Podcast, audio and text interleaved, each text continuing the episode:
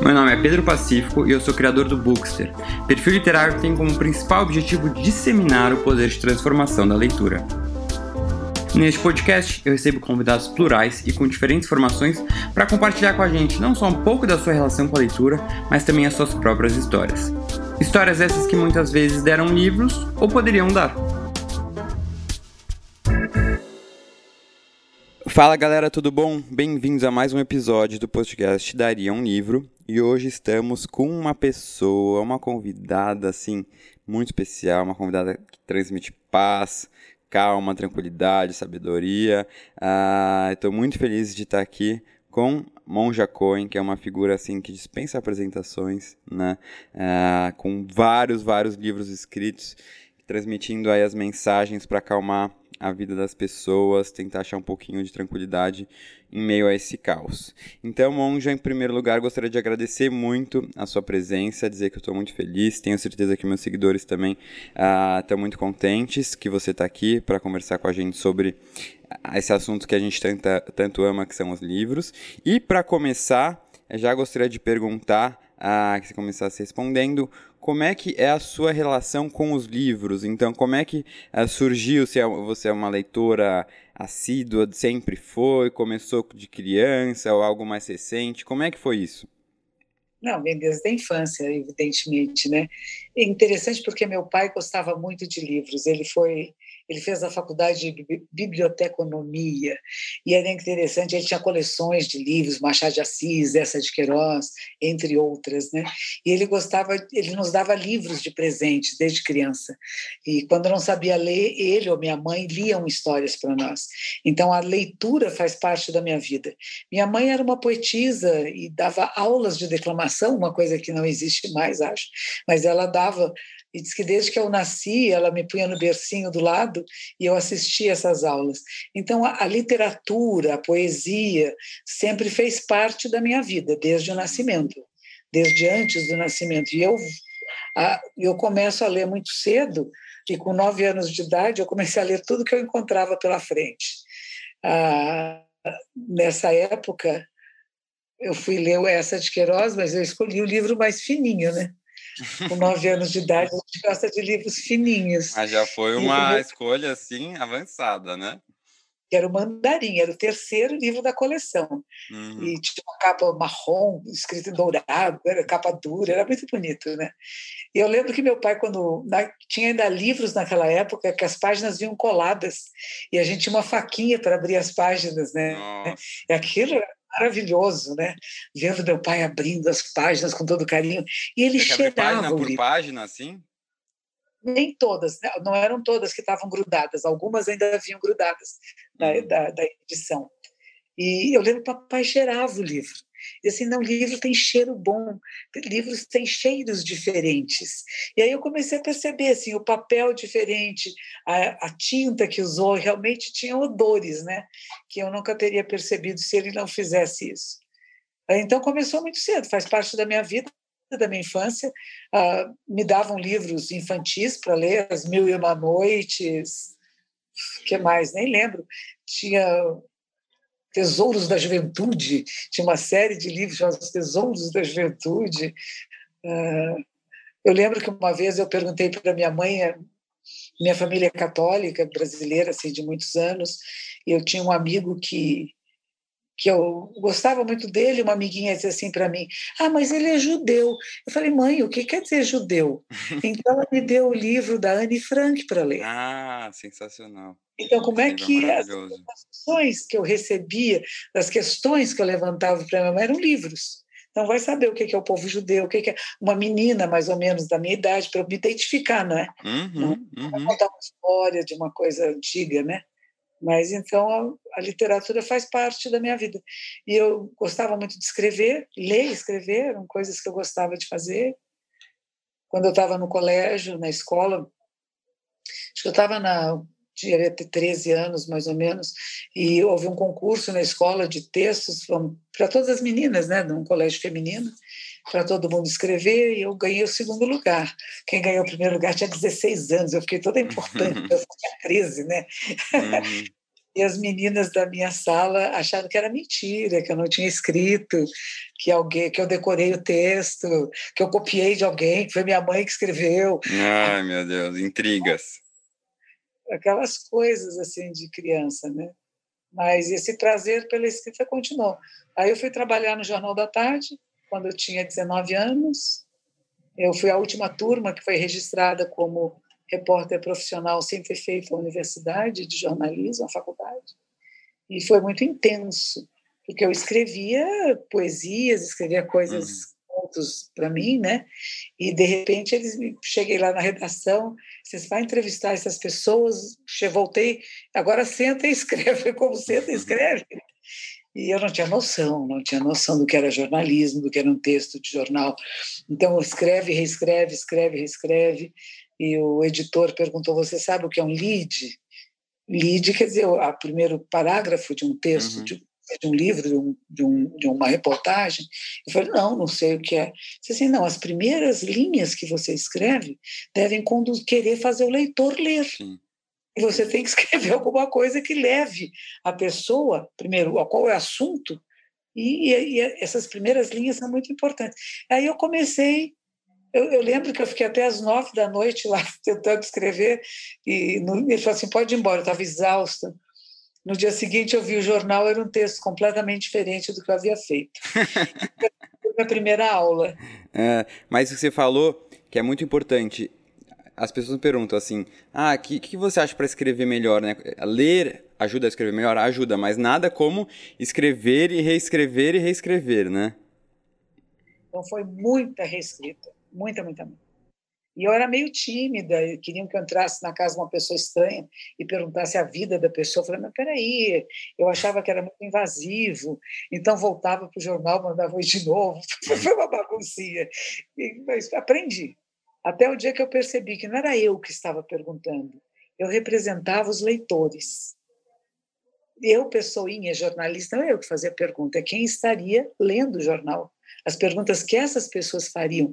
Quando eu percebi, aí me libertei, porque eu tinha muita vergonha. Mas eu vou perguntar para esse cara: você é casado? Por que, que você separou? Ou você vive bem com a sua mulher? Eu nem sei quem é essa pessoa. Ou coisas políticas, por exemplo. Né? Então, de repente, quando eu notei que eu era só um instrumento de comunicação entre esse personagem sendo entrevistado e o público que ia ler, o peso saiu de cima.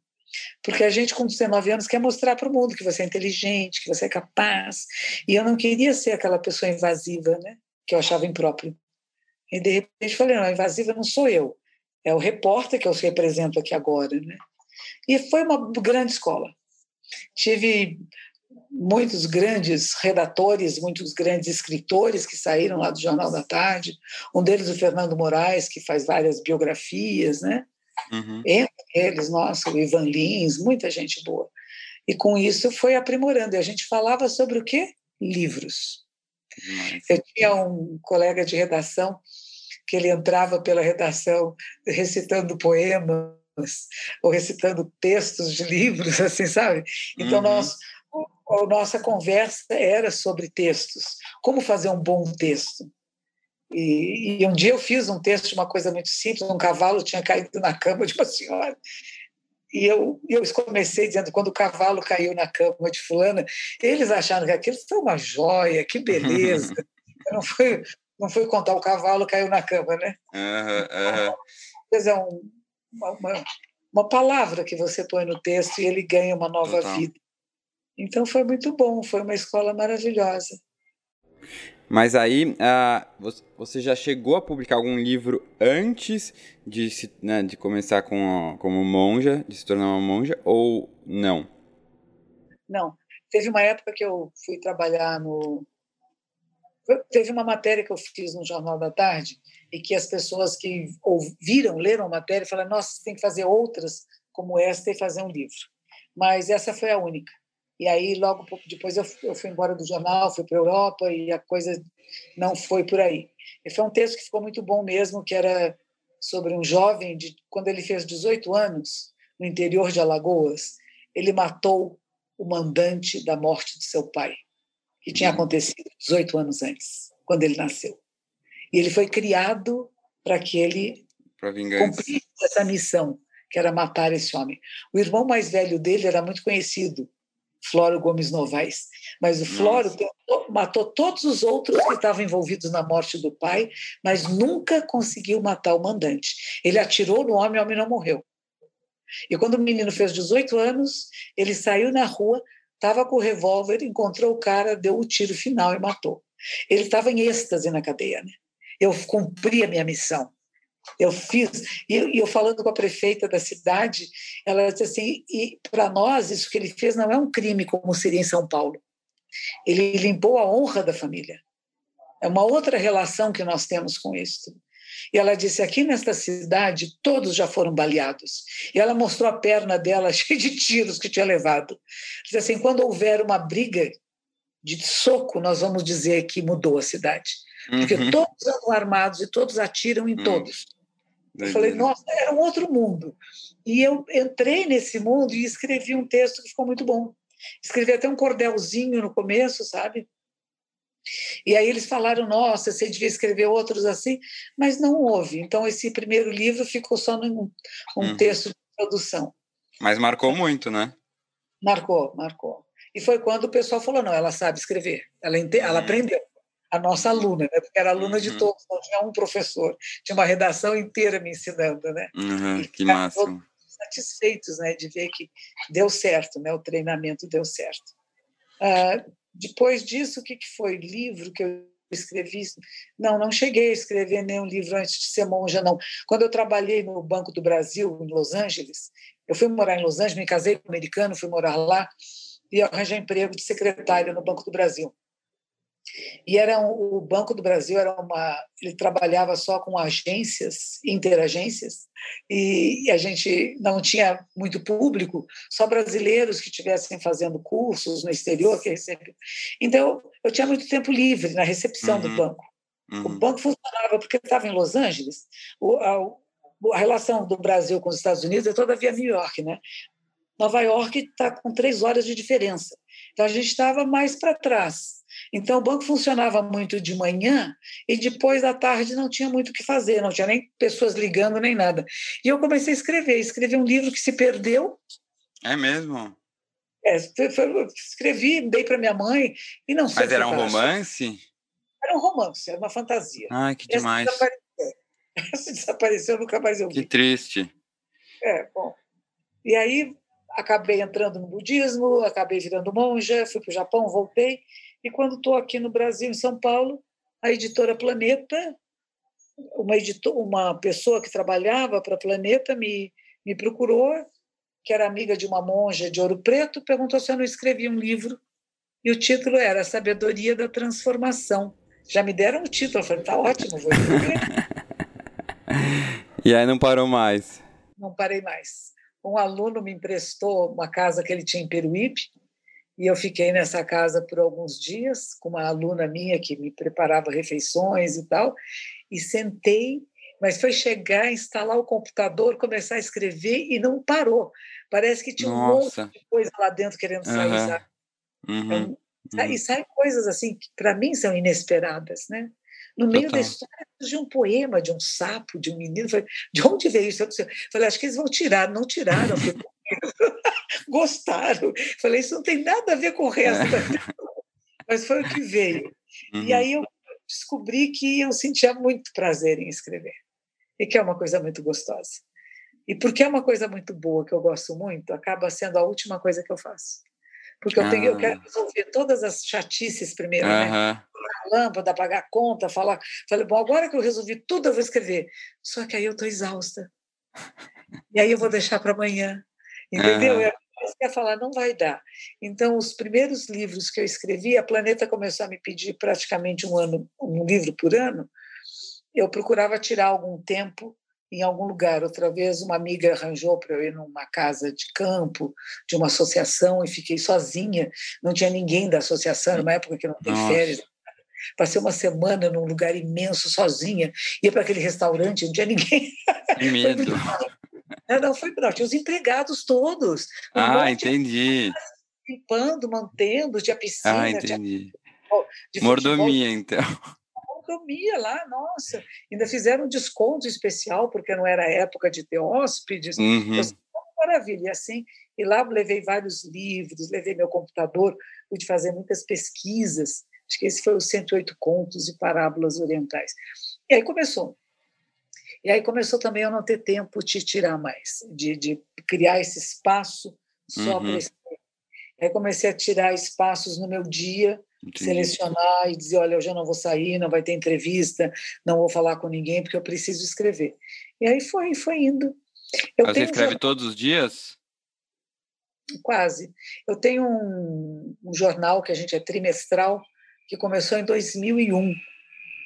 E esse jornalzinho eu sempre eu fazia a primeira página, a, abertura, né, a capa, e algum texto lá dentro. Então isso vai virar um livro. Com a Cidadela ah, vai virar. Mais. Um que mais? E fui escrevendo. Agora escrever virou uma agora na pandemia virou uma rotina, é, né? Total, total. Quando uma terapia, né? É uma terapia. E Mas... o que, que eu vou escrever? Eu hum. só posso escrever do que eu estou vivendo. Eu não Sim. sou, eu não faço romances de, de personagens imaginários.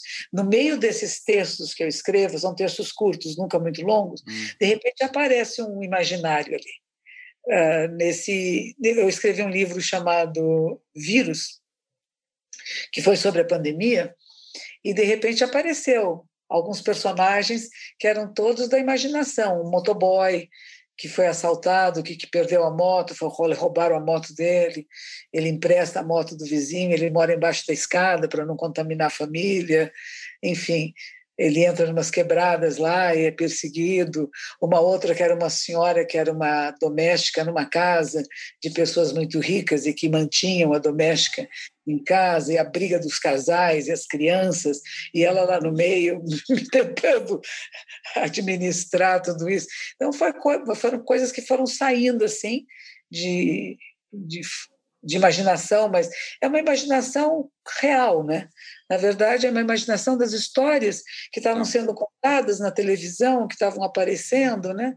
Então esses personagens estão surgindo. Mas tem vontade de fazer um livro de um romance, assim, algo totalmente ficcional? Até agora não. Eu não, eu acho que eu não consigo. Pode, pode ser que aconteça, mas por enquanto não. Eu gosto muito de ler romances e coisas ficcionais, mas hum, os, os, meus são quase como se fossem crônicas, sabe? Uhum.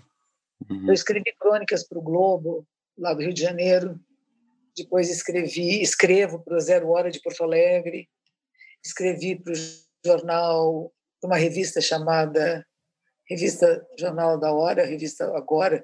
Era um jornal da Folha, nem sei se ainda existe mas sempre são crônicas curtas, sabe? Com Sim. isso eu me, eu, eu me sinto mais familiar. Agora elas têm uma continuidade, né? Elas entre si conversam.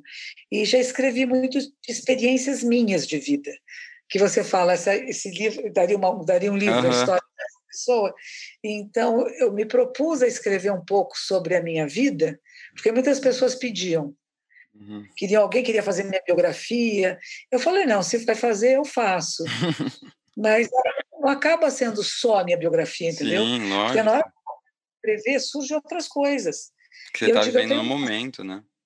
Eu não gosto de ser travada no processo da escrita, nem por mim, nem por outras pessoas. Uhum. E às vezes os editores, ah, conforme você for escrevendo, manda para mim. Eu mando não.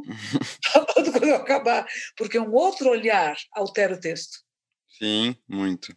Então eu não quero essa alteração de texto. Hum. Se não gostarem, depois a gente resolve. Mas eu preciso Deixa escrever. Que você faz. muito legal, Monja. Até uh, esse do Daria um Livro, o nome desse podcast que a gente está gravando agora chama Daria um Livro. Então é justamente essa ideia, né, de trazer pessoas cujas vidas são tão interessantes que dariam um livro e muitas vezes deu ou ainda vai dar. É, mas no caso, justamente falando da sua vida, ah, como é que foi, ah, o que, que foi o, o gatilho, assim, que, que a levou a escolher ser monja, né? A, a deixar essa vida mais normal e comum, né, para uma vida mais de espiritualidade? Comecei a me interessar por meditação. Eu, eu descobri que meditar é uma coisa legal de se fazer. Eu tinha ido morar na Califórnia, eu me casei com um americano, fui morar na Califórnia, fui procurar emprego, eu não, eu não fui contratada por nenhum jornal ou revista do Brasil para ser uma jornalista no exterior, então fui procurar emprego em qualquer lugar. E as empresas americanas, um dia uma senhora de uma empresa de trabalho disse assim: "Você é sul-americana, filha. Ninguém vai estar te emprego. Procure empresas sul-americanas." existe discriminação aqui. Eu tinha feito vários testes para ela de, digitação, de datilografia, e ela dizia assim: olha, não adianta, empresas norte-americanas contratam norte-americanos. Procure empresas. Aí eu fui procurar. Passei pelo Banco do Brasil, Banco do Estado de São Paulo, e um dia eu estava andando na rua, o Banco do Brasil me chamou, a moça que trabalhava lá embora e ganhei esse emprego. Então,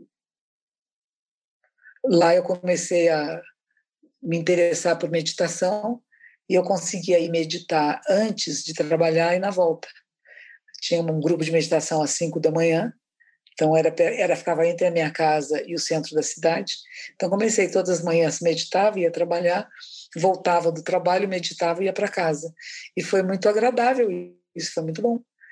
E aí eu me cada vez mais conhecendo o Zen budismo e praticando, eu falei, eu quero ser monja isso aqui deu sentido à minha vida. Tudo que eu fiz até agora estava meio solto e parece que isso aqui ele organiza. Todas as minhas experiências de vida parece que numa sala de meditação, olhando para mim, observando, ela organizou tudo isso.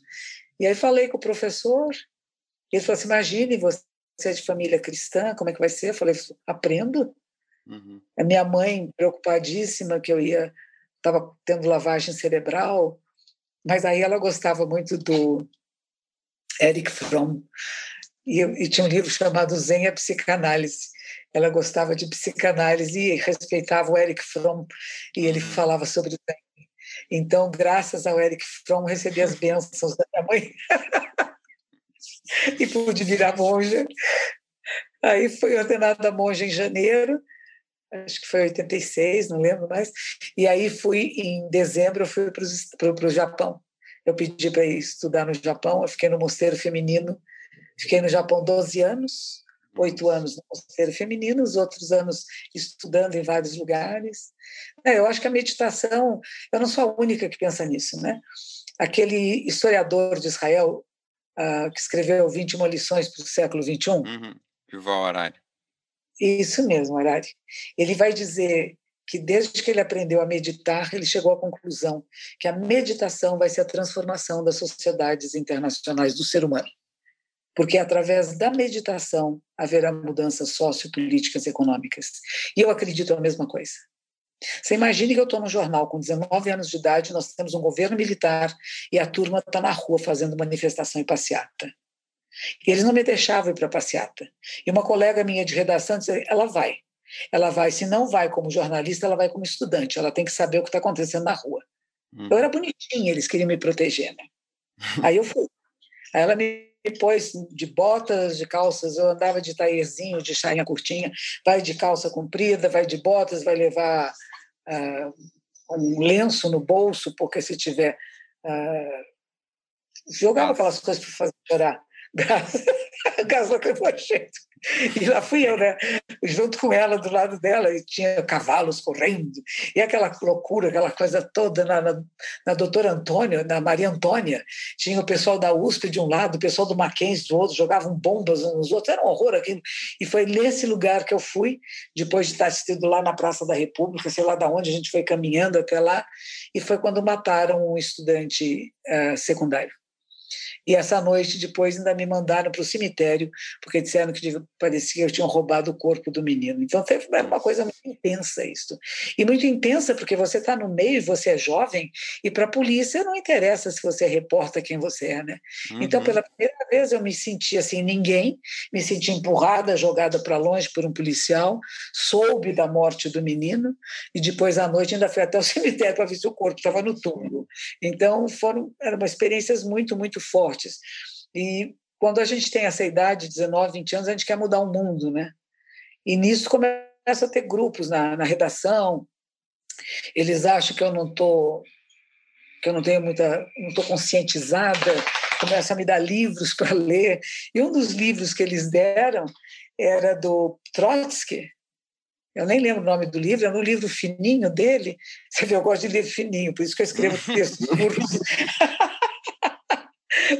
Livro em que ele contava a história de um grupo revolucionário que diz que o governo é corrupto, então que eles tomam o governo pela força, eles matam todo mundo e assumem o governo. Com a ideia agora nós, os puros e os bons, vamos governar esse país. Imaginário, né? Só que daí algum tempo os ministros de Estado começam a se corromper. E a ideia de Trotsky é que se a revolução não fosse internacional, se todos os países não se sociabilizassem, não ia haver mudança. Mas eu entendi diferente. Eu entendi se cada um de nós, ser humano, não mudar, não vão ser sistemas políticos, econômicos ou sociais que vão fazer mudanças.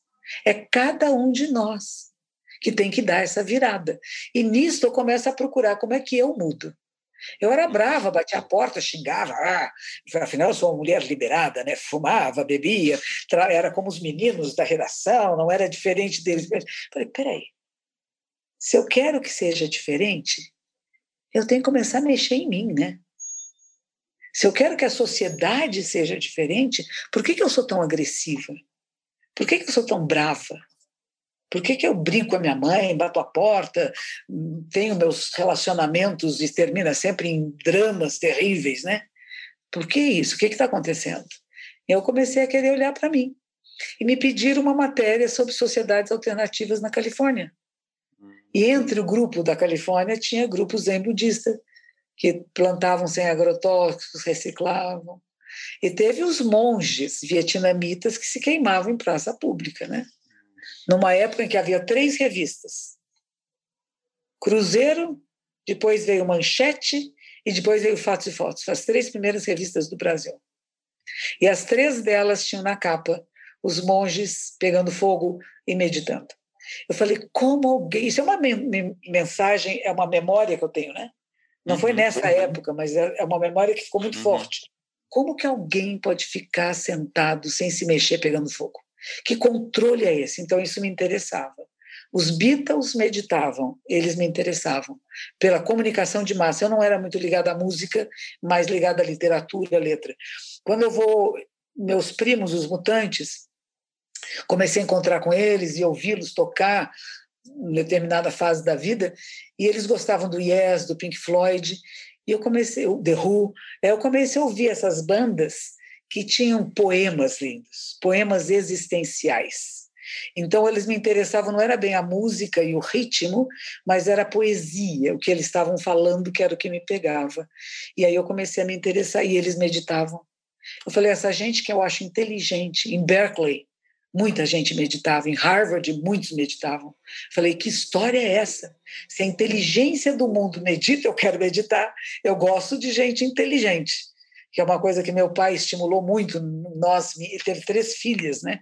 Ele não queria que a gente costurasse que bordasse que cozinhasse que limpasse a casa. Vão uhum. ler vão estudar vão ser mulheres inteligentes eu gosto. Então a gente pegou muito isso dele que a inteligência era o elemento principal na vida de alguém. E se as pessoas inteligentes meditavam eu comecei a me interessar por meditação e fui atrás. E quando cheguei lá na Califórnia encontrei um grupo de meditação por um livro que eu li, que chamava Ondas Mentais Alfa, era o best-seller na época. E ao ler esse livro, eles entrevistavam um monge e perguntava para o monge o que o senhor acha de usar eletrodos para induzir o estado alfa. E ele disse: a ciência diz que é possível. Por que é? Porque entrar pela janela. Eu falei: quero a porta, que é o Zen. Fui numa lista telefônica, de novo, um livro, não vive sem livros. E procurei lá, estava Zen Center de Los Angeles, fui para lá e nunca mais saí. Falar isso faz sentido na minha vida, como eu falei, ele organizou tudo aquilo que eu tinha feito antes, todas as várias experiências da minha vida, de repente, no fato do processo meditativo, ele é como se sintetizasse e organizasse tudo isso. E organizava no sentido de compreender, como Harari compreendeu, que a grande mudança sociopolítica e econômica é a nossa mudança individual. E eu fiquei até com medo de voltar para o Brasil, porque eu cheguei, eu vou ser presa. Porque eu ainda tinha aquela memória da censura, né? a memória daquilo que você não pode falar, que você não pode nem pensar, porque não é preso, é torturado, é morto. Então eu falei: nossa, se eu voltar para o Brasil, eu vou me matar, eu vou ser presa na hora, porque eu sou uma revolução viva. Tudo aquilo que eu pensava que eu era, deixei de ser, porque abriu portais de consciência incríveis, né? E que você se percebe, você se identifica com tudo e todos. E que o dentro e o fora não existe mais e que você é a vida do todo, está interconectado a tudo e a todos. E nesse processo de meditação, eu virei para o meu professor e falei: Eu quero ser monja.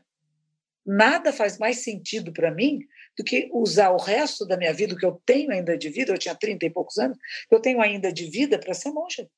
Uhum. Porque não existe nada mais precioso e mais revolucionário do que isso. E aí entrei de cabeça. E aí minha mãe questiona tal, mas aí eu fui para o Japão e aí tem as dificuldades da língua, do, da cultura diferente, das expectativas que eu tinha, ninguém mandou ter expectativa, né? Porque uhum. o Buda fala, expectativas a vida é fácil. Nossa, expectativa realmente é o problema. Sem expectativa está tudo bem. Aconteceu assim, ah, que interessante, né? Não, mas uhum. eu queria que fosse assim. Eu imaginava que o mosteiro era aquela coisa solene, né? Uhum encontrava outro monge, assim, uma reverência naquele silêncio. Eu estava esperando esse momento. E um dia estou andando por um dos corredores do mosteiro e vem vindo uma monja do outro lado. Eu tinha visto isso num filme, né? Falei, hoje vai ser. Ela vinha vindo, eu fiz por minha mão, palma com palma, fiz uma reverência para ela. Quando eu levantei a cabeça, ela ria para mim e fazia o sinalzinho V com os dedos assim. a gente tem uma ideia, né, às vezes muito diferente do que é, né? É isso de ser monge, né? A intimidade da vida do mosteiro, ela tinha 18 anos. Ela estava uhum. feliz de encontrar alguém que falava inglês para uhum. treinar inglês comigo.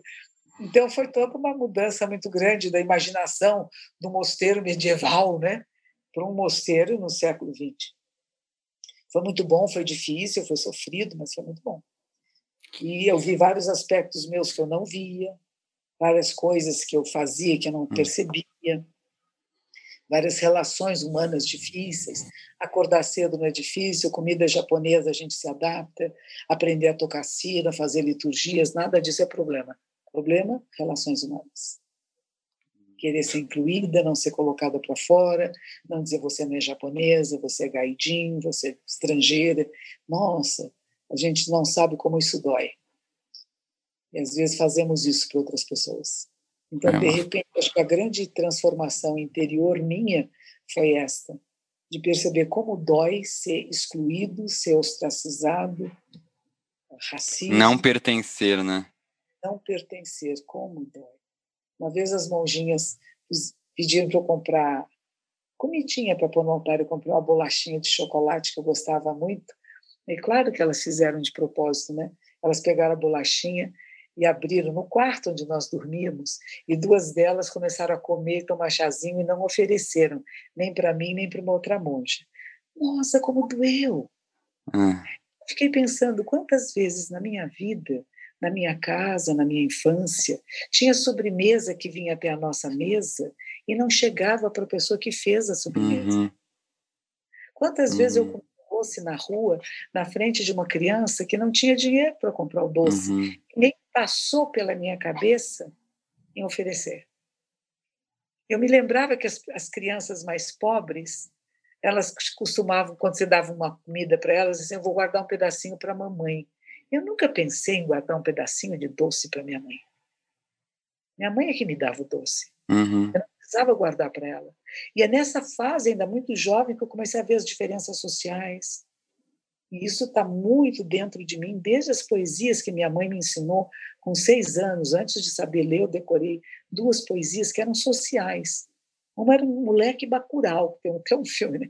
Um moleque bacural é a história de um menino negro que é ostracizado pelos meninos brancos, que não tem o que comer, não come doce, morre tuberculoso e vai para o céu e fala: Nossa, aqui eu sou branco. Que horror, né? A outra uhum. era um menino que era um vendedor de jornais. Esse era loirinho de olhos azuis, só que ele é analfabeto. E ele está na esquina dizendo: o crime de hoje, o crime de hoje. O criminoso era o pai dele. Só que ele não sabia ler. Então, são coisas assim, muito intensas. Eu tinha seis anos de idade quando eu decorei isso. Então, você pode imaginar uma criança de seis anos que foi alimentada com questões sociais e de infância. Então, eu cresço muito socializada, vamos dizer assim, embora nunca tenha lido Marx, nunca tenha me interessado por socialismo ou coisa alguma. Pela política, no sentido de, de pensamentos filosóficos políticos, nunca me interessaram. Mas tem uma coisa muito forte lá dentro. Né? Então, eu vejo e eu vi e eu senti que o processo de passar por um mosteiro onde você é a de fora, você não é reconhecida como igual, nossa, como dói o compromisso que eu fiz comigo de nunca fazer isso para ninguém. Se eu tiver um mínimo de consciência, não permitir que isso jamais ocorra. Então, o que, que eu faço? Que é coisa que as pessoas têm um certo estranhamento. No Japão, por exemplo, quem trabalha na casa de alguém come na mesa com o patrão. Não tem empregado comendo na cozinha. Não tem casa grande senzala. É uma coisa que já foi feita no Japão, que é a divisão das terras, são todos pequenos proprietários, não tem latifúndios mais. Isso foi feito há muitos e muitos anos. O governo central decide o que vai ser plantado nesta época e funciona e funciona muito bem. Então eu vivi uma outra sociedade que é capitalista, extremamente capitalista e que tem um outro sistema de vida que foi muito interessante. Voltei para o Brasil, na casa da minha mãe. Ela tinha as empregadas comendo na cozinha e nós comendo na sala. E eu falei: não, na minha casa e onde eu morar não vai ter. Quem cozinha tem que morar, comer junto. Uhum. Por que quem cozinha vai comer separado, vai comer depois e vai comer resto? tem direito a se servir na mesa, tem direito à sobremesa, tem direito à mesma carne que vai na mesa principal da família, é a carne que vai para a cozinha. Por que, que quem mora come na cozinha come carne de segunda e quem come na casa grande, né, come carne de primeira? Então tudo isso dentro em mim ainda sofro com isso. Eu vou em casas de pessoas que têm essas separações. Convivo, às vezes, em grande intimidade com pessoas que querem separar. Não, isso é empregado. Empregado não fala assim comigo. Eu falei, como não? Eu, eu, eu vejo ser humano. E eu quero ter relações humanas de ser humano com o ser humano. E não dizer, eu sou de uma casta especial, eu sou uma classe especial, sou melhor que você ou pior que você. Somos humanos com fraquezas e, e coisas boas. Tem uma senhora maravilhosa que me ajuda aqui na casa, agora não, que está nessa pandemia, mas ela não sabe ler e escrever. E não precisa ler e escrever. Uhum. Ela sabe ler a realidade. Ela tem uma sensibilidade para as pessoas e para a vida. O que ela planta, o que ela planta cresce. Ela tem o dedo verde, porque nasceu na roça, porque aprendeu a cuidar do solo e aprendeu a cuidar de ser humano. Passou por muitos sofrimentos, muitas dores, mas está íntegra e dizer que ela é menos do que eu, porque eu sei ler, ela não sabe ler, imagine. Imagine. E ainda tem isso, porque isso que eu falo, o Paulo Freire dizia isso, né? A gente vai educar as pessoas para ler a realidade. E tem que usar a linguagem das pessoas, não a minha linguagem. E eu acabo falando de uma forma muito simples, de forma que todos, de todas as classes sociais, possam entender. Uhum. O meu português falado não é muito correto, então, quando gravam, e às vezes fazem isso, um livro que eu fiz com o professor Clóvis de Barros Filho, chama Monge e o Professor. Não só com ele, eu fiz com três professores. Fiz um com o Karnal, uhum. outro com o e outro com o Clóvis. Foram todos gravados e depois transcritos. E eu não acreditava quando eu lia o que eu, como eu falo. É feio, é muito errado. Eu escrevo certo, mas não falo tão certo porque é uma maneira mais coloquial de falar, é, que a gente até põe o pronome no lugar errado. Mas se alguém me começa uma frase com me, me falaram, eu já falei, eu fico louca, né? Tira esse medo aí. O me não entra no, no começo de uma frase. Então, eu tenho uma maneira de escrever que não é a mesma que eu falo. Uhum. E às vezes, depois que eu escrevo e passa algum tempo, eu esqueço. Eu esqueço que eu escrevo, eu não lembro. Aí eu vou ler e falo, nossa, eu escrevi isso que legal. Geralmente eu gosto, às vezes eu falo, nossa. Mas isso de não falar assim, essa ideia de não falar certo, é uma discussão de linguística, né? Muito interessante. Que o objetivo é a pessoa te entender, entendeu? Então, ainda que não esteja correto do ponto de vista da norma culta, né? A questão é, a pessoa te entendeu? Você conseguiu passar a sua mensagem? É isso. Né? Isso, de certa forma, é importante, principalmente na fala oral. Então, é, né, isso é muito interessante. E, e, e Monge, é uma, um, um, ponto que eu acho importante a gente falar, e muita gente pediu para perguntar, nesse momento tão uh, doido que a gente está vivendo, assim, não só por conta da pandemia, a gente está vivendo né, uma sociedade cada vez mais ansiosa, cheia de redes sociais e tudo. Como é que uh, as pessoas, né, como é que a gente consegue um, esses momentos de tranquilidade com a gente mesmo, né? Como se centrar né? É lógico que a meditação ajuda muito, mas até isso, né? Como conseguir se concentrar até na própria meditação, porque aquela, os pensamentos ficam vindo, né? A ansiedade depois de alguns segundos já parado, você já quer fazer alguma coisa? O que, que eu estou perdendo de tempo aqui? Eu sei que essa pergunta é muito difícil de ser respondida, né? Mas como eh, eh, direcionar a gente assim para conseguir seguir esse caminho? Posso contar da minha experiência. Quando eu comecei a inventar que eu queria meditar, eu achei que era uma coisa fácil, é terrível, é um horror. Eu ponho, eu ponho um relógio na frente para marcar cinco minutos. E eram cinco minutos eternos. Aquilo não acabava nunca. Era um horror aquilo. A minha mente pensava, dispensava, ia, voltava, e eu falava: não vai ter jeito, eu sou uma pessoa muito agitada. E eu tinha essa professora, que era uma norte-americana, Charlotte Jogubeck, a gente tem alguns livros dela em português. Hoje em dia só tem sebo, não fizeram, não sei por que não fizeram mais, é, são joias. E ela, eu ia falar com ela, ela dizia assim: é assim mesmo, não se preocupe. No começo é assim mesmo. A gente percebe o movimento da mente mas existem espaços entre pensamentos. Uhum. Comece a observar o espaço entre um pensamento e outro. Eu achei que não tinha espaço nenhum. E, de repente, eu falei: não, tem espaço sim. E um dia passaram os cinco minutos e eu não percebi. Eu falei: olha, estou aprendendo. Quando eu consegui sentar 20 minutos em casa sem ficar no desespero, na aflição e na angústia, uhum. eu falei: eu posso sentar com o grupo. Aí eu me atrevi a entrar na sala de meditação, onde sentava-se por 35 minutos. Nossa. Se eu conseguia sentar 20 em casa sozinha, eu podia sentar 35 com pessoas. Porque as pessoas nos auxiliam, né? Você quer se mexer, mas está todo mundo quietinho. Você olha para o uhum. cantinho do olho assim, e está todo mundo bem quieto, né? Aí você fala, se eles ficam, eu também fico, né? Então, teve a força do grupo, de outros praticantes mais antigos, e teve a determinação. Só consegue meditar quem tem determinação. Não é fácil, porque a primeira coisa que nos observamos é o movimento da mente. Então, primeiro é preciso ter uma postura correta. Pode ser sentado numa cadeira, no chão, mas a coluna vertebral tem que estar alinhada. E você senta sobre os isquios, que é a parte baixa da bacia. Então, você alinha a coluna vertebral sem tensão. Então, as vértebras têm um espacinho entre elas. E a, e a cervical também tem um espacinho. As orelhas você põe em linha com os ombros, o nariz com o umbigo. Então, você alinhou seu corpo. Você se prepara para meditar. Não é vou sentar e vou meditar. Isso não existe.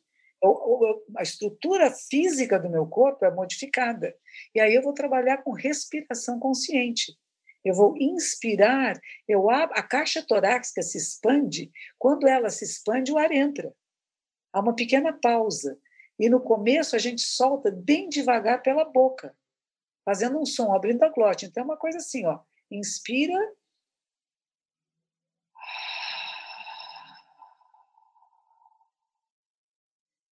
A gente faz isso umas duas, três vezes e já encontra um ponto de silêncio e de equilíbrio.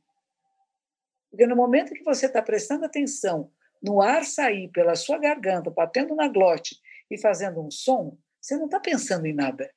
Você só está presente no presente. E todo o processo meditativo é trazer você para o agora. Só que nada que fala agora já acabou. Passou. Quer dizer, nós nunca vivemos exatamente o agora, ou vivemos só o agora, mas o agora é feito de aguarinhas, né? Que é o agorinha depois vem do outro agorinha, e não dá para pegar nenhum deles. Então a gente percebe esse fluir, o fluxo da existência, e que somos esse fluxo. Como somos o fluxo de pensamentos, de memórias, de ansiedades, e tudo isso é você. E não tem nada para jogar fora. Nem ficar fazendo curvinha com o cabelinho, como você faz. Eu nunca tinha visto alguém fazer com a sobrancelha. Eu adorei. Vocês não estão vendo, mas quando ele fala comigo, ele pega o dedo assim, faz curvinha com a sobrancelha, ele puxa um pouco a sobrancelha. Depois os cabelos, ele tem o cabelo curto, não é muito longo, mas é crespinho, é cheio de curvinhas. Então ele faz curvinha. É ansiedade isso, monja. Ai. Sabe quem fazia isso? O Mitre. Conhece o Mitre? O Fernando de Lima Mitre? Não. Ele, é, ele, é, ele faz parte do jornalismo da Band agora é o bambambam bam, bam do jornalismo da Band. Né? E ele fazia parte da nossa redação. Ele também era um chefão né? Ele tinha um cachinho aqui na cabeça, ele ficava fazendo assim com o cachinho, ficava virando aquele cachinho. Outro dia eu olhei para ele, ele não tem mais o cachinho. O cabelo dele está todo branquinho como, agora. Como será que ele está fazendo? Ele não faz mais, porque ele ficava assim, e era um cachinho bem no meio da testa. Então, isso são hábitos que nós temos, mas quando a gente percebe o hábito, se eu quiser mudar, vai precisar de esforço. É. Aí eu resolvi que nunca mais vou mexer no meu cabelo. Nossa, você vai errar mil vezes. Mas se você quiser, você vai pôr um esparadrapo na ponta do dedo, e na hora que você puser o dedo no cabelo, você dá com o esparadrapo, não é gostoso. Não. Então a gente cria meios de modificar. Se são gestos fora de nós, tem processos mentais que nós podemos modificar. Mas é através do treinamento. É através de observar primeiro, de reconhecer qual é o hábito que eu tenho. Eu tenho o hábito de pensar de uma determinada forma. Ele está sendo saudável? Está fazendo bem a mim e ao mundo? Se não está, eu tenho que mudar esse hábito. Vai ser fácil ou não vai? Então eu vou me treinar. Cada vez que eu tiver um pensamento falando mal da vida alheia, por exemplo, que é uma coisa que eu faço muito, aquela pessoa não é suficiente, aquele fez. Cada vez que eu me pegar nisto, eu vou trazer de novo a respiração consciente pensar: o que, que esse ser humano tem de bom? Uhum. Alguma coisa tem, já foi um bebê lindo. Foi um dia um bebezinho acalentado no colo da mãe. Então você muda um pouco o foco de só ver o vício, o erro e a falta, porque senão nós vamos ficar vendo um mundo que é medonho, né? Se nós só vamos ver os erros e as faltas de todos e do mundo, então acabou a luz do fim do túnel, né? Mas a Sim. gente percebe que existem coisas erradas, pensamentos, posições políticas, econômicas e sociais que não são corretas. Mas por que, que você sabe que não é correta? Porque existe o correto. Porque você tem com o que comparar. Uhum. Você tem opiniões a respeito. E opiniões que foram cultivadas através de anos de leitura, anos de encontro com diferentes pensadores. Não foi um, dois ou três, foram muitos. No momento da minha juventude, que eu tinha muitas ansiedades sobre existência e as diferenças sociais, etc., eu fui procurar por todos os lados. Eu li os Upanishads, li Bhagavad Gita, aí fui para Nietzsche. Aí perguntei, o que, você leu? Eu não lembro nada do que eu li, mas ele me mudou. A leitura de Nietzsche sim. mudou a maneira de ser no mundo. Uhum. A leitura do Bhagavad Gita, eu não sei nenhum capítulo dele, mas mudou. O Upanishads é me mudou. Mas o que, que mudou? Se eu for ler agora, talvez eu possa identificar. Mas naquela época eu tinha 19 anos e eu estava sedenta de, de, de, o que é a existência, o que, é que estão fazendo aqui, para que serve a vida, o que é o ser humano, por que, que nascemos nessa era, Deus, o que é Deus, o que, é que estão chamando de Deus? O que é isso, gente? Por que, que há tantas, tanta pobreza e tanto e pessoas gastando tanto, jogando fora dinheiro e meios materiais. Por que está tão desequilibrado o mundo? Por que há pessoas tão violentas, agressivas? Por que há tantas mortes, crimes, abusos de todas as. Então, tudo isso fervilha. Com 19 anos, uhum. isso queima. E eu quero resposta, eu quero resposta. E nisso eu fui ler. O que, que a gente faz quando a gente quer resposta? Ler autores diferentes procurar em algum lugar pessoas que eu nunca encontraria pessoalmente, mas que eu poderia saber como que elas pensam. E a maneira de outras pessoas pensar muda o nosso pensar. Por isso é importante a leitura, porque nós mudamos. Nós nem percebemos muito, monge. aonde. Muito, muito. E assim, isso eu falo muito isso para os meus seguidores, né? É, inclusive, eu até tatuei isso, ler transforma, porque é, me, me, modifica demais. E as pessoas vêm com essa pergunta: por que, que é, eu esqueço os livros que eu leio, né? E agora? Ai, então parece que não foi útil. Mas o que eu falo assim, eu também esqueço. A gente não está de, para decorar. A questão é o que você aproveitou, o que você refletiu, o que você aprendeu durante a leitura. E é muito doido, ainda que você não lembre o nome do personagem, aquele capítulo, não lembra essa história, às vezes você pega o livro, só de você ver o título, você lembra as sensações que aquele livro te trazem, né? Ainda que você não lembre o que, que, do que, que tratou, mas aquele livro mexeu com você de alguma forma e aquele, o, o, o que ele mexeu naquele momento vai ter reflexos por muito tempo, né? Que bom! Não sou só eu. Não, Todo mundo totalmente. esquece também. Não, porque eu fico falando com esses professores do Carnal, o Cortelo e o Clóvis. Como são professores, eles dão aula o tempo todo das mesmas coisas, então eles decoraram Sim, o nome. Decora, um de... é, aí o, o, o Karnal vem com aquelas frases prontas, longas. De... Fala, gente, meu Deus, eu me sinto um horror, né? Não sei nada, não sei. Então, eu sou a grande ignorante do grupo. Mas esses caras, eles falam português corretíssimo, como se fosse um livro. É. Livro, a fala deles é como se estivesse lendo um livro, não tem um erro, tem vírgula, ponto, dois pontos, interrogação, exclamação, é tudo, não esquece um R, um S. Nossa, é uma perfeição e ao mesmo tempo e a memória que me, me surpreende muito, né? Mas eu fiquei pensando, por que que os três têm essa memória? Aula, 30 é anos de aula, 30 é anos falando a mesma coisa. O que está acontecendo comigo agora do budismo? Eu uhum. dou aula de budismo há 30 anos. Eu conto é automático, né? É, conto e reconto as mesmas histórias. Então, eu sei o nome dos personagens, eu sei a Sim. data, eu sei o que ele falou, o que o outro respondeu mas não é porque eu fiquei decorando, é Sim. porque foi repetido é. para ensinar tantas vezes que acaba guardando. E o que não guardou não tem a menor importância. É isso. Se você precisar, você abre o livro. É isso mesmo, é isso mesmo. Já amei isso que você falou agora, porque as pessoas sofrem por essa falta de memória. E a gente está chegando ao fim da conversa, infelizmente, porque eu tô amando, era 10 horas aqui. E aí tem só duas perguntas que eu separei que eu queria fazer antes de terminar. Uma delas foi enviada por uma, um, por uma seguidora minha, Kelly Pedroso, e ela perguntou: A meditação é essencial para encontrar paz interior? Ou seja, a gente existem outras formas ou não? Realmente a meditação é a chave? Na minha vida foi a chave e eu acho que para muitas pessoas é, mas nem para todas. Nós não somos todos iguais.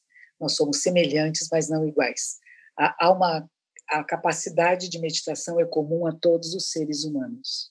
Mas como eu disse, precisa ter determinação. A mesma coisa de uma pessoa que seja queira ser um pianista, um nadador, um atleta, você tem que não só ter a vocação e a vontade, mas tem que ter a determinação, porque muitas vezes é duro, às vezes não é fácil, às vezes você vai encontrar os seus fantasmas interiores, vai encontrar os seus espaços vazios, vai encontrar os seus medos, mas tudo isso faz parte de você. Se não houver determinação, às vezes você desiste no processo, né?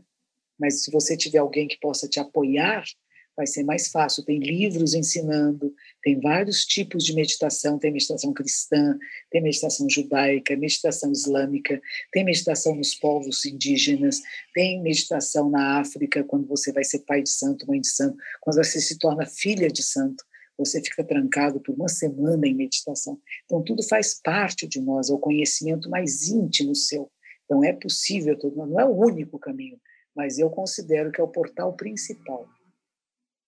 Não, demais, demais.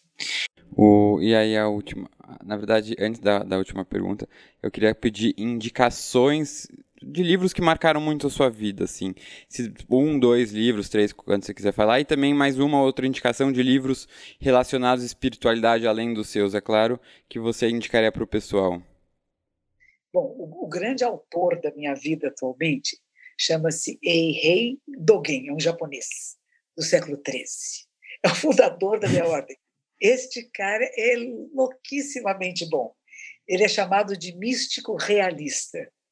Então, eles, ele pegava textos antigos e textos budistas muito antigos e analisava de uma forma, criava novas palavras. Parece um pouco James Joyce. James Joyce é um autor uhum. que eu uhum. gostei. Uhum. Parece criando novas palavras e novos personagens. E aquele personagem que ele começou a falar, você não sabe onde é que ele está agora, e de repente ele aparece lá no meio do livro de novo, uhum. e tem uma continuidade no descontínuo, né? no aparente descontínuo. Então, esse, esse personagem chama Eihei Dogen. Ah, escreve E-I-H-E-I, e Dogen é D-O-G-E-N. Em português é Dogen, né? Ele viveu de 1200 a 1253. Ele, para mim, é a minha grande inspiração da minha vida. Toda segunda-feira à noite eu leio trechos dele. No, no Face Live, no Instagram, sei lá onde é. É no Instagram.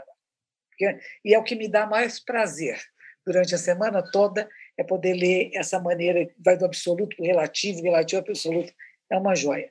O que eu li na minha vida, nossa, eu li tanta coisa.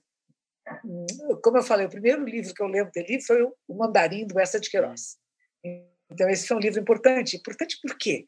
Ele é quase a história do Fausto, né? É alguém que vende a alma. Ele vende a alma dele, ele vende. Ele é um funcionário público de uma vida muito pequena né, em Portugal, e de repente ele recebe uma, uma caixinha, e dentro da caixinha tem um sininho, que se ele tocar esse sininho, morre um mandarim na China, e ele vai herdar essa fortuna. Então a questão dele toca ou não toca o sino, e aí tudo que acontece quando ele toma a decisão. É um livro curto, pequeno, mas incrível, né?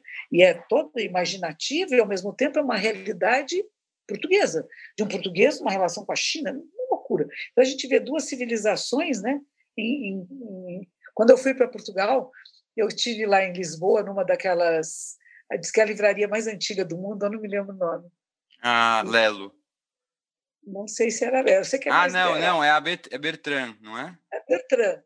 E a gerente da, da livraria me levou até onde tem o retrato do Essa de Queiroz e me deu o mandarim, uma versão atual do mandarim. Ah, Ela disse, eu sei que a senhora gosta dele. Ah, Foi seu primeiro livro, está aqui, ó, tenho até hoje, com muita alegria. E depois eu fui lendo muito, muito, muito. Uh, 100 Anos de Solidão, aquela, esse pensamento 100 Anos de Solidão foi bem interessante. O Garcia Marques, né? Uh, o nosso, nosso querido do, do Norte lá, o o, o Gabriel Garcia. Milton, Milton Ratum? Não. Estou falando de gente mais antiga. Ah. O, o Gabriela Carava Canela. O Jorge Amado. Jorge Amado, Jorge Amado, que gostoso, que coisa boa de ler, que agradável. Nossa, eu li muita coisa. O Velho Mar, o Velho Mar era, era, era exemplo de lead. Olha o lead desse cara. É. Era... Então eu li muita, muita coisa, muita coisa variada. E você continua lendo literatura hoje em dia? Muito pouco. É engraçado, porque quando eu encontrei o Dogen, e o Dogen era proibido, eu estava em Los Angeles e meu professor dizia assim: as traduções são péssimas. Ou você lê em japonês ou você não pode ler, porque eles distorcem.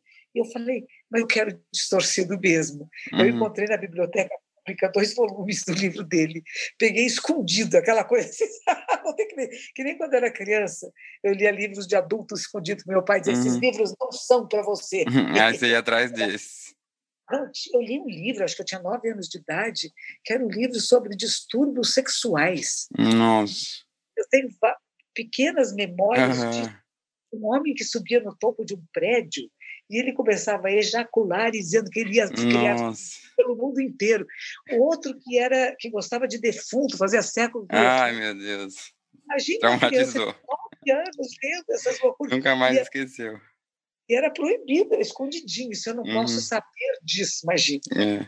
E, e, e, pegar o Shobogenzo era que nem isso. Eu não posso ler isso porque vai estar maculado, né? É alguma coisa.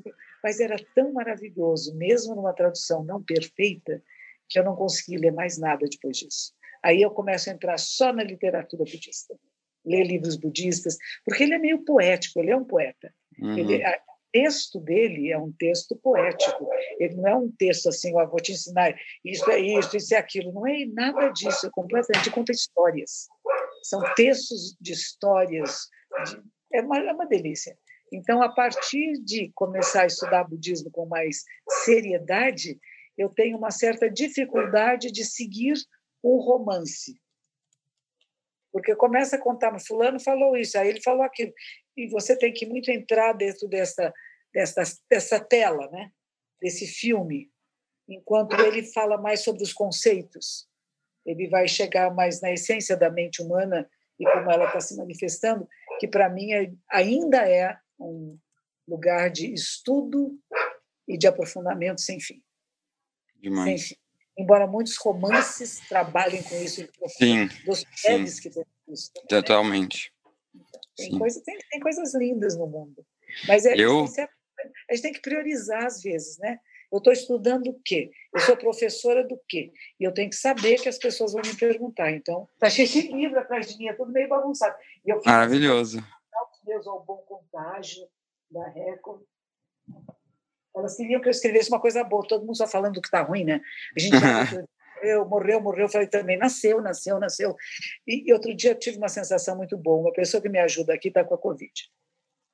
Ele estava comigo e estava com Covid, a gente não sabia. Ele não tem sintoma nenhum nem nada.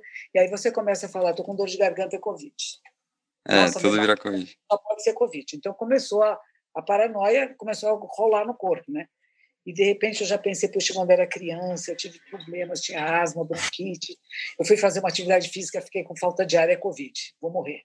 Não tem jeito, eu vou morrer. E, e, nesse, e nesse tumulto mental que surge, de repente eu saí para o jardim, para o jardim não, para um quintal nos fundos, não tem máquina de lavar e tudo, e tem um espaço aberto. Eu olhei para o céu, e o céu estava azul, e tinha uma nuvem branca. E o vizinho tem uma mangueira que está verdinha. Eu falei, como é lindo viver. Muito. E se eu tiver que morrer, na hora de morrer eu morro, porque agora eu estou viva. E como é bom estar tá vivo. Então, toda isto me traz de volta para o agora, para respirar e para sentir prazer na vida. É Totalmente, lindo, lindo. Bom, já amei demais essa conversa, muito bom conversar mais uma vez com você. Uh, então, uh, tenho certeza que o pessoal amou aqui também. Várias dicas para anotar e vários ensinamentos também para ficar aí na nossa cabeça, a gente refletindo por muito tempo. Então, obrigado, Monja, mais uma vez e até a próxima oportunidade. Até a próxima. Espero que você me conte mais sobre o que você anda lendo e escrevendo. Exatamente. Pedro Pacífico. Não precisa mais pacificar, porque a mente já está pacificada. Tentando. É a leitura. Sim, Pô, totalmente. Saúde. Até. Saúde. Até. Beijo.